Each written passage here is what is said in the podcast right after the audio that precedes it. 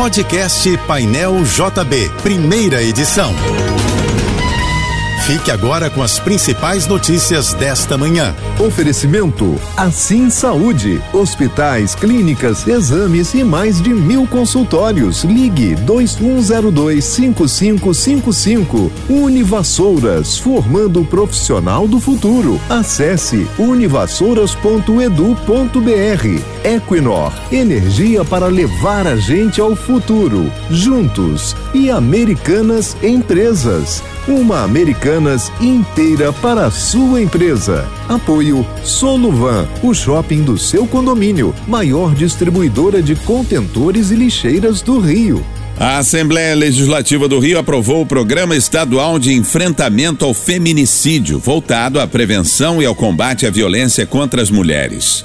Aprovada em discussão única, a medida segue agora para sanção ou veto do governador Cláudio Castro, que tem 15 dias para tomar a decisão. O Rio terá uma sexta-feira com o sol aparecendo entre muitas nuvens por causa da influência da circulação de ventos. O Instituto Nacional de Meteorologia prevê chuva fina durante a noite e temperatura máxima de 30 graus. A previsão do tempo para amanhã no Rio é de sol, com pancadas de chuva no período da manhã e muitas nuvens durante a tarde. Depois o tempo deve ficar firme, com o domingo sendo de sol e poucas nuvens. O Comitê da Câmara dos Deputados dos Estados Unidos, que investiga o ataque de 6 de janeiro do ano passado ao Capitólio, aprovou intimação para que o ex-presidente Donald Trump deponha sobre a participação dele na invasão protagonizada por seus apoiadores. O ataque à sede do Legislativo americano em Washington deixou cinco mortos e 140 policiais feridos. Mais de 850 pessoas foram presas. No dia da invasão, Trump fez um discurso inflamado pedindo que seus apoiadores lutassem contra uma suposta fraude eleitoral maciça. Depois do discurso, ele voltou para a Casa Branca enquanto a multidão atacava o Congresso. O Ministério da Saúde decidiu incorporar ao SUS uma nova técnica para tratamento da estenose aórtica. Essa doença consiste no estreitamento progressivo da válvula que permite a saída do sangue do coração. Conhecido como TAVI, o procedimento permite substituir a válvula danificada com uma cirurgia minimamente invasiva via catéter, semelhante à usada para a colocação de um stent. A nova técnica estará disponível nos principais centros de referência do Sistema Único de Saúde. A portaria do governo vai passar a valer em 180 dias após a publicação no Diário Oficial da União, o que deve acontecer nos próximos dias.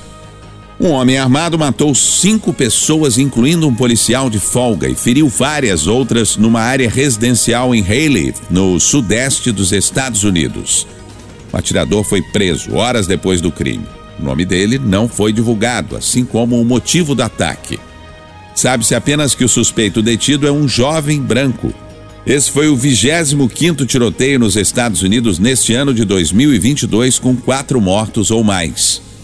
A seleção brasileira feminina de vôlei vai decidir amanhã contra a Sérvia o título mundial, conquista inédita para o país em jogo que será realizado na Holanda. O Brasil garantiu a vaga na final com a vitória por 3 sets a 1 sobre a Itália. As parciais foram de 25-23, 22-25, 26-24 e 25-19. Com essa vitória, a seleção brasileira feminina de vôlei reassumiu a primeira colocação do ranking mundial. As italianas lideravam a lista divulgada pela Federação Internacional de Voleibol até a derrota para a equipe de José Roberto Guimarães. A decisão de amanhã do Brasil contra a Sérvia vai ser na cidade holandesa de Apeldoorn, às três da tarde, no horário de Brasília. O Ministério da Saúde liberou a vacina da Pfizer contra a Covid para crianças de seis meses a quatro anos, desde que tenham alguma comorbidade. A inclusão de toda a faixa etária ainda depende da Comissão Nacional de Incorporação de Tecnologias no SUS, a Conitec. Caberá ao ministro Marcelo Queiroga a decisão final sobre a imunização do público mirim com a vacina. A segunda fase da Operação Guardiões do Bioma em Roraima prendeu 16 pessoas, destruiu máquinas usadas no garimpo e apreendeu 6 toneladas de minério extraídas ilegalmente da terra indígena Yanomami. Os agentes também apreenderam 19 aeronaves, 13 embarcações e 73 mil litros de combustíveis. As ações duraram 24 dias e foram coordenadas pelo Ministério da Justiça e Segurança Pública em conjunto com 12 instituições federais. O Ministério da Cidadania prorrogou o prazo para atualizar informações do cadastro único sem alterações há mais de dois anos. Esse prazo terminaria hoje. Agora, o cidadão terá mais 30 dias para fazer a atualização. Com o prazo para atualizar as informações chegando ao fim, muita gente tem enfrentado filas e confusão por todo o país.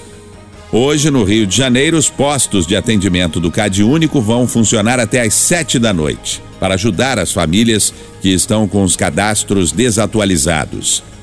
A inscrição no cadastro único é um dos critérios para que as famílias de baixa renda obtenham benefícios de programas sociais do governo, como o Auxílio Brasil. Você ouviu o podcast Painel JB, primeira edição.